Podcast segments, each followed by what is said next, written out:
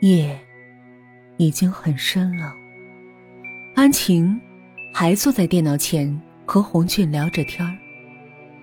视频里的红俊正在回复安晴发过去的信息。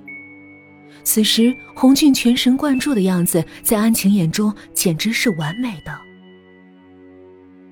他知道，自己早已经喜欢上这个英俊的男孩了。安晴和红俊在网络上相遇到现在，已经一年多了。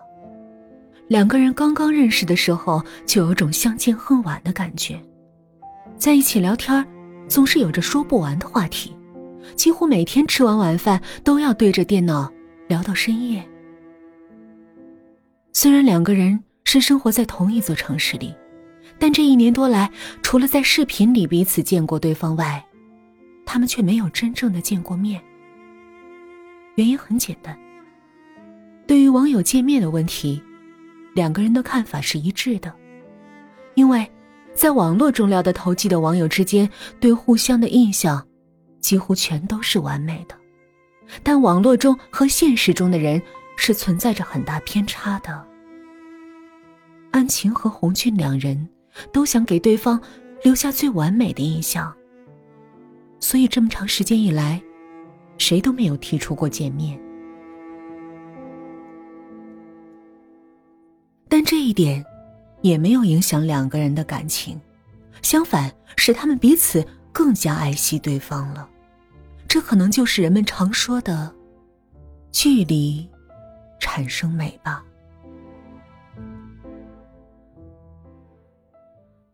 安晴看了看墙上的石英钟，午夜十二点多了。捂着嘴打了个大大的哈欠，看着电脑屏幕里的红俊，还是那么精神，正在笑眯眯的看着他。太晚了，我有点困了，嗯，明天还要上班，你也早点睡吧，明天我们继续。安晴打完一行字后，按了下回车键发送消息。当他抬头看着电脑屏幕时，发生的情景让他吓了一跳。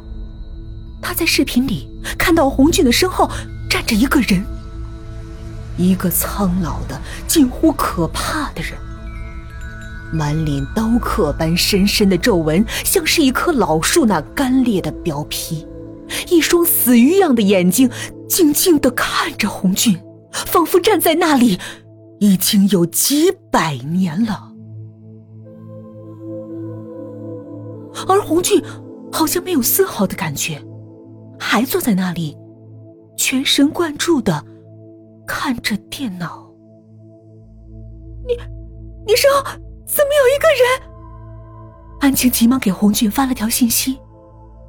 看到安晴的信息，红俊回头看了一眼，然后又回过头来，透过摄像头冲着安晴笑了一下。什么都没有啊，我家就我一个人的，想吓我呀？是真的，我没骗你。真的有一个人站在你身后，你别开玩笑，我会害怕的。安晴有点急了，看着安晴着急的样子，红俊感觉不太对劲儿。安晴好像不像是开玩笑。为了证实一下，红俊站起来，在屋子里走了一圈，然后又打开房门，看了看，什么都没有。看到了吧？真的什么都没有。哎，你是不是困糊涂了？想吓我还是吓自己啊？重新回到椅子上，红俊给安晴回复了信息。此时的安晴已经吓得麻木了，刚才看到的一幕让她张大了嘴。在视频里，红俊在屋子里走着，经过那个人身边时，竟然没有丝毫的察觉。开门时，那人动了一下。好像是被开门的风带动了一样，那个人竟像纸一样的轻。安晴慌了，她想告诉红俊看到的一切，但自己的手已经哆嗦的不听使唤了。稳了稳心神，安晴发现那个人还是纹丝不动的站在红俊身后，静静的看着他。请把手移向键盘，突然，红俊那英俊的脸凝固在了电脑屏幕里，像一张模糊的照片。电脑死机了，这该死的电脑！安晴急忙重启，上线后，他看见红俊的头像已经变成了黑白色。摘了吧，他下线了，好像真的害怕了。红俊关掉电脑，对身后的那个人说：“哥们儿，玩笑是不是开大了？人家一个小姑娘能经得住你这么吓吗？”那个人摘掉了头上的面具，是红俊的朋友建强。没事的，今天是愚人节呀，明天我再和他解释。红军笑着说：“那早点睡吧。”装鬼在这站着半夜，郁闷的，都是你出的鬼主意闹的。坚强说完，一头扎到床上睡了。安晴一夜都没怎么合眼，一闭上眼睛，那个人的脸就出现在脑海里。他真的为红军担心。凌晨三点多，又起来打开电脑，红军还是没有出现。但愿他没事儿。安晴默默祈祷着。早晨八点，该上班了。安晴精神恍惚的起床，匆匆洗脸刷牙，连早饭都没有吃，就骑上脚踏车上班了。路上，安晴满脑子想的都是昨天晚上发生的事儿，她没有注意到一辆汽车迎面高速驶来。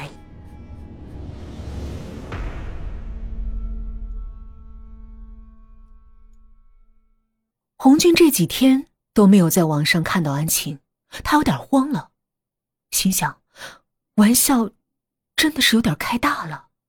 他后悔一直没有问过安晴的电话号。一星期后的晚上，红俊打开了电脑，他惊喜的发现安晴在线。这几天你去哪儿了？我好担心你啊！那天是我的不对，不应该那么吓你，原谅我吧。好吗？红军急不可待的打出一条信息给安晴发了过去，并发出了视频请求。安晴的视频打开了，呈现在红俊面前的是一片黑暗。慢慢的，慢慢的，在那迷茫的黑暗中，突出了一个人形。红军看清了，是个纸人，一个穿着粉红色衣服的纸人。怎么回事啊？你在吗？别玩了，别玩了，好吗？你身后有人。电脑上出现一行字，一行血红色的字。求求你别吓我，我我知道错了。红军惊恐的眼睛看到那纸人缓慢的抬起了手，直指着他的身后。我没有吓你，不信你回头看。纸人那呆板的眼睛直愣愣的盯着红军。屏幕上又出现了一行血红的字。红军回过了头，他看到安晴就站在他的身后，只有半个脑袋的安晴，那残留下的眼珠直直盯着面如死灰的红军。安晴那淌着血的嘴，一张一合，吐出了几个字：“ 红军，我来了，我来了，哈哈哈哈！我一直在你身。”